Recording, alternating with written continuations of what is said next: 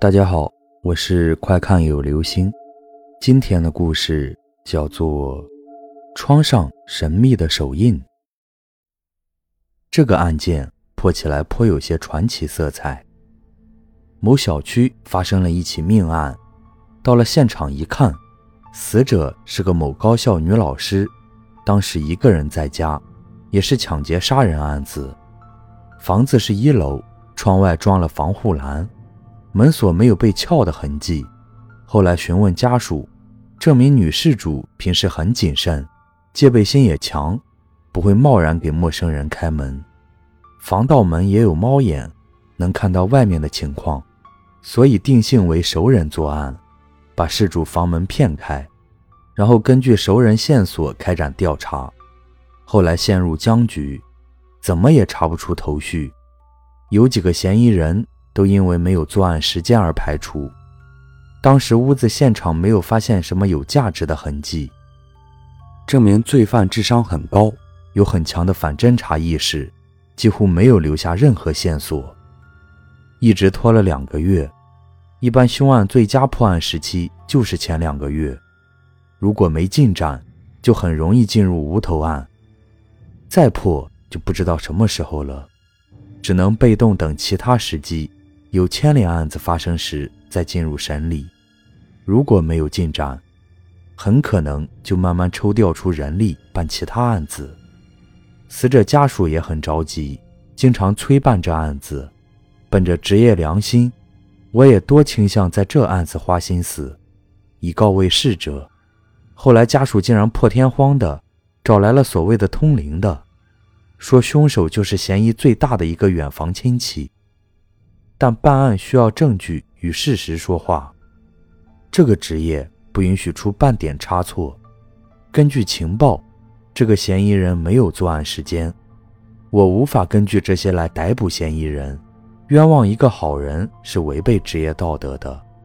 家属情绪有些激动，我尽量安慰他们，相信科学，不要盲目的迷信。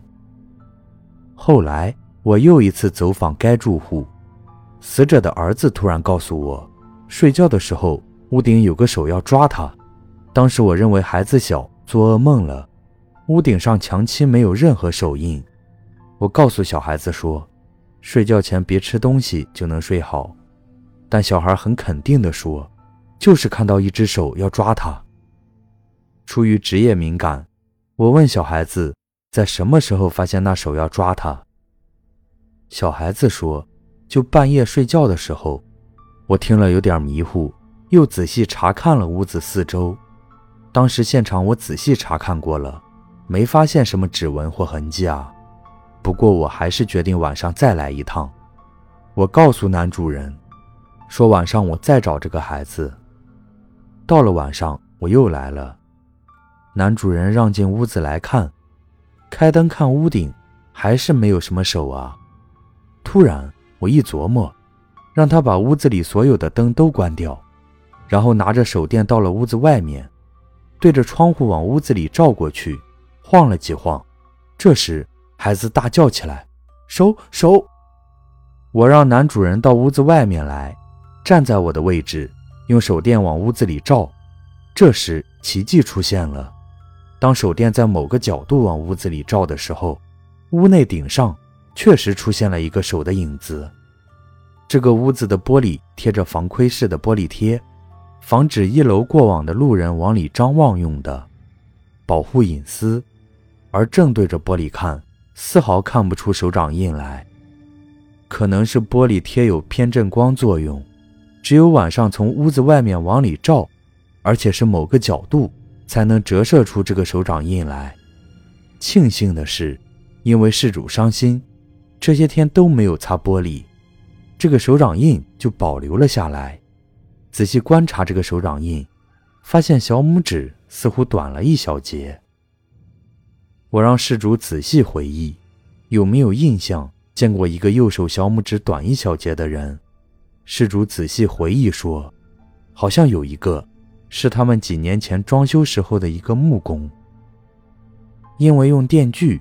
右手小拇指似乎少了小节，不过都过去好几年了。我问他：“你家装修后门锁换过没？”事主大叫一声：“没换过，因为当时这个防盗门挺贵的，换个锁太麻烦，也就没有换锁。一时疏忽了，也觉得这批工人似乎都很老实，就一直没换。而且当时防盗门没有现在的 A、B 锁，装修时候用 A 钥匙给工人，装修完用 B 钥匙一拧，A 钥匙就作废了。事情重新出现转机，后来发展很顺利。”很快把那个木工逮捕了。后来他也承认了，当年他装修完私自配了这个钥匙，耐心的等了好几年。有次路过装修过的屋子，发现门锁没换，当时就起了歹念。